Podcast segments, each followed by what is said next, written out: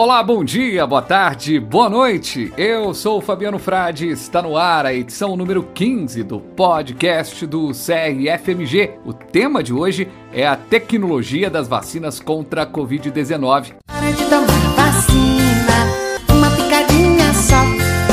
Tem pro vovô e tem pra vovó. A nossa convidada é a Amanda Teixeira, farmacêutica, nesta segunda-feira, dia 3 de maio de 2021. Olá, Amanda! Seja muito bem-vinda! Olá, E como é de praxe aqui no programa, Amanda, por favor, se apresente aos nossos ouvintes. meu nome é Amanda Teixeira, eu sou farmacêutica, sou graduada em farmácia pelo Centro Universitário Newton Paiva, pós-graduada em MBA em Gestão Industrial Farmacêutica pelo Instituto de Pós-Graduação IPOG e mestra pelo Programa de Pós-Graduação em Medicamentos e Assistência Farmacêutica da UFMG. Amanda, é, pra gente começar, muito se fala sobre a vacina, mas vamos entender quais são os pontos que devem ser levados em conta para o desenvolvimento de uma. Bom, para iniciar o desenvolvimento de uma vacina, primeiramente a gente tem que entender que tipo de agente causador da doença estamos lidando. Esse agente pode ser uma bactéria, como é o caso, por exemplo, da meningite, da tuberculose, da coqueluche, um parasita, como as vacinas que estão sendo desenvolvidas e já em estágio bem avançado aí de desenvolvimento para malária e leishmaniose, por exemplo,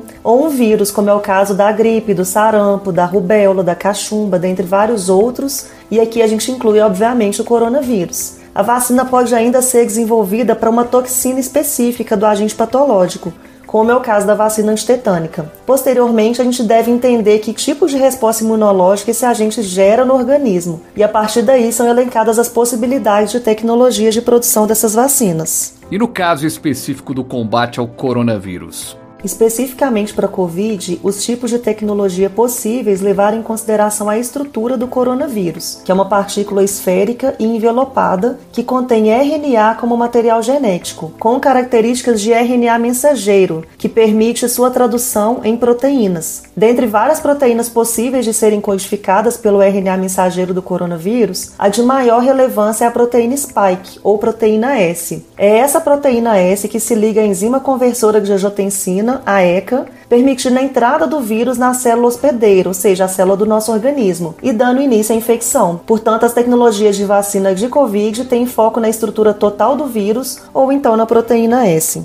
A primeira vacina a ser aplicada no Brasil foi a Coronavac, que é uma parceria do Instituto Butantan com a chinesa Sinovac. Qual que é a característica dessa vacina, Amanda? A Coronavac usa da tecnologia de vírus inativado. Essa tecnologia é um dos processos mais antigos aí conhecidos na fabricação de vacinas e já é utilizado em diversas outras vacinas que estão no Programa Nacional de Imunização do Ministério da Saúde há anos, como é o caso da vacina para a gripe, da febre amarela, da polio, da hepatite A, dentre outras. A Coronavac ela contém então um vírus inteiro, porém inativo e incapaz de causar sintomas de Covid na pessoa que está recebendo a vacina. O processo produtivo desse tipo de tecnologia começa com o cultivo e a multiplicação do vírus em células hospedeiras em laboratório. No caso da Coronavac, a multiplicação dos vírus acontece em células vero proveniente de rim de macacos da África. E aqui é válido ressaltar que são células obtidas comercialmente. Ninguém foi lá na África inocular o coronavírus nos macacos, não. Ah, bom, mas o processo para a composição dessa vacina continua, né? Em seguida, ocorre a purificação, que vai separar os vírus das células hospedeiras, e depois uma posterior inativação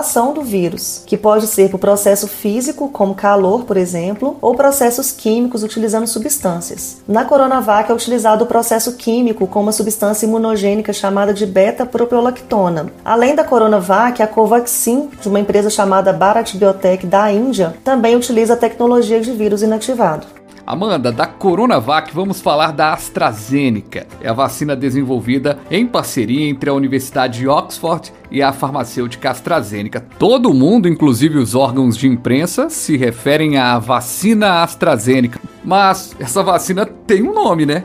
O nome dessa vacina é Covishield, que é um nome até bem pouco falado, né? Aqui eu vou me referir apenas como vacina de Oxford para facilitar, e ela é produzida na unidade de biomanguinhos da Fiocruz. Essa vacina é produzida pela tecnologia chamada de vetor viral não replicante, que utiliza de um outro vírus atenuado como carreador do gene que codifica uma proteína de interesse do agente causador da doença. Podem ser utilizados vários tipos de vírus para essa tecnologia, como o vírus do sarampo, por exemplo, mas é interessante usar um vírus que tenha o um menor risco de reação diversa no organismo humano. Um dos mais usados é o adenovírus, que é um vírus causador do resfriado comum, e no caso dessa vacina de Oxford foi usado um adenovírus de chimpanzé. Esse adenovírus ele foi então modificado geneticamente para não se multiplicar e não causar qualquer doença na pessoa que recebe a vacina. Ele vai servir apenas como um vetor para expressar a proteína que seja capaz de gerar uma resposta imune, que no caso do coronavírus é a proteína S, como falamos lá no começo. A ideia aqui é fazer com que um vírus enfraquecido e que não tem potencial para causar qualquer reação no organismo se disfarce de coronavírus, se apresentando ao sistema imune do nosso organismo para gerar uma resposta de produção de anticorpos.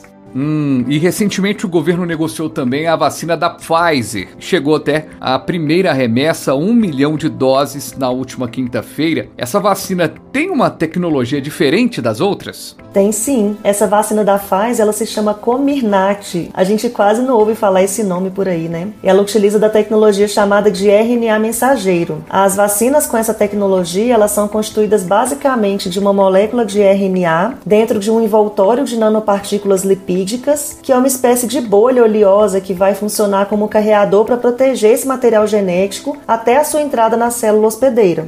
Além da Pfizer, outro laboratório usa dessa tecnologia? Além da vacina da Pfizer, também usa dessa tecnologia a vacina da Moderna, que é uma empresa americana. Até o momento atual, ainda não existia nenhuma vacina já em uso no mundo com essa tecnologia de Covid foi a primeira. Contudo, já é uma tecnologia pesquisada há anos e pesquisas com outras vacinas em estágio avançado de desenvolvimento para doenças como Zika e chikungunya, por exemplo, permitiram que fosse aplicada essa tecnologia já conhecida e desenvolvida a vacina para Covid em tempo recorde.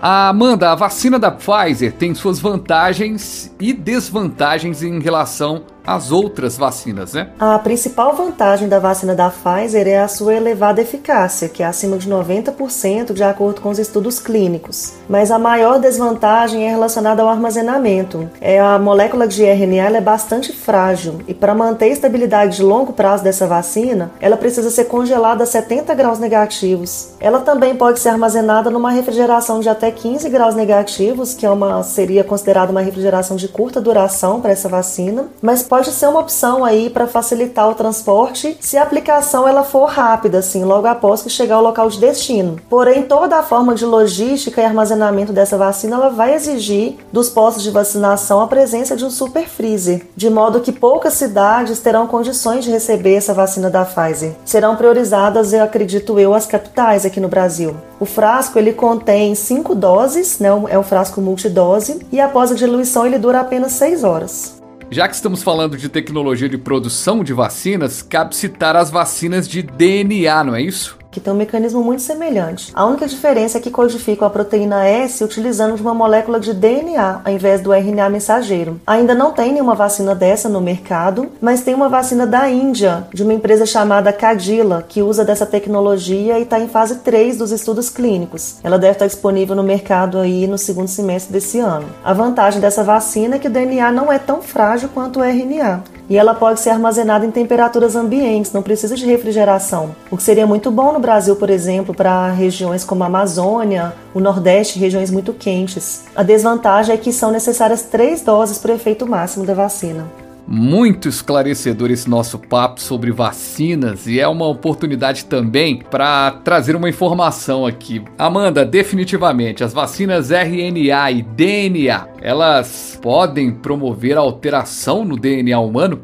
Isso não acontece. O RNA do coronavírus, seja ele codificado pelo RNA mensageiro das vacinas como a Pfizer, por exemplo, ou por DNA, ele não se integra no genoma humano. Ele somente gera uma expressão para codificar a proteína S. Depois que ele cumpre esse papel, ele é metabolizado e eliminado da célula, através de mecanismos naturais do nosso organismo. Portanto, as vacinas de RNA e de DNA elas são muito seguras. Perfeito, Amanda. Agora, para a gente encerrar, você pode comentar rapidamente para a gente sobre a nova vacina do Instituto Butantan, a Butanvac? Essa vacina ela ainda está em fase de testes, mas já demonstra que é muito mais imunogênica do que a Coronavac, ou seja, ela gera uma resposta melhor, com maior eficácia. A proposta dos estudos é comparar a Butanvac com outras vacinas já usadas no Brasil. É o que nós chamamos de estudos de comparabilidade. Será o primeiro estudo desse tipo no mundo a ser realizado por uma vacina de Covid. A Butanvac ela é resultado de um consórcio internacional de pesquisas públicas envolvendo o Brasil, o Vietnã e a Tailândia, mas com grande destaque aí para os pesquisadores brasileiros. É uma tecnologia que também já é utilizada para a vacina da gripe e o mais importante é que o Butantan já domina o processo produtivo. Todos os anos o Instituto fornece cerca de 80 milhões de doses dessa vacina da gripe para o Ministério da Saúde, mas a mesma fábrica onde são produzidas essas 80 milhões de doses tem capacidade capacidade para 140 milhões de doses por ano. Então essa capacidade produtiva restante ela será então destinada para a produção da Butanvac, usando a mesma estrutura, as mesmas pessoas. Outra questão muito importante aqui é que a produção ela será totalmente nacional e não depende de importação de matéria-prima, como acontece hoje para a Coronavac, para a vacina de Oxford. Por isso também será muito mais barata do que as vacinas atuais, economizando dinheiro público. Show de bola! Espetacular esse nosso papo aqui no podcast do CRFMG. Amanda, muito obrigado, viu, pela sua participação aqui com a gente. Eu agradeço imensamente pelo convite. Espero ter esclarecido um pouco sobre o complexo mundo da produção de vacinas e quero encerrar aqui dando os créditos à farmacêutica Patrícia Boasquives, que contribuiu com importantes informações para a geração do conteúdo desse podcast. Muito obrigada e até mais. Ô, oh, Amanda, ajudou demais, esclareceu demais, valeu demais, Patrícia, também, por toda a colaboração. Eu vou tomar vacina. Eu vou tomar vacina. E o podcast do CRFMG vai ficando por aqui. CRFMG no Spotify, no Apple Podcasts, Google Podcasts ou na plataforma de sua preferência. Acesse também o site crfmg.org.br. Farmacêutico, farmacêutica. Até a próxima com mais informação, comunicação e orientação. Abraço! Estou já de braço esticado, como que amarrado pra tomar esse pico. Se o vírus me pega, me agarra, cadê minha marra? Como é que eu fico? Não brinco carnaval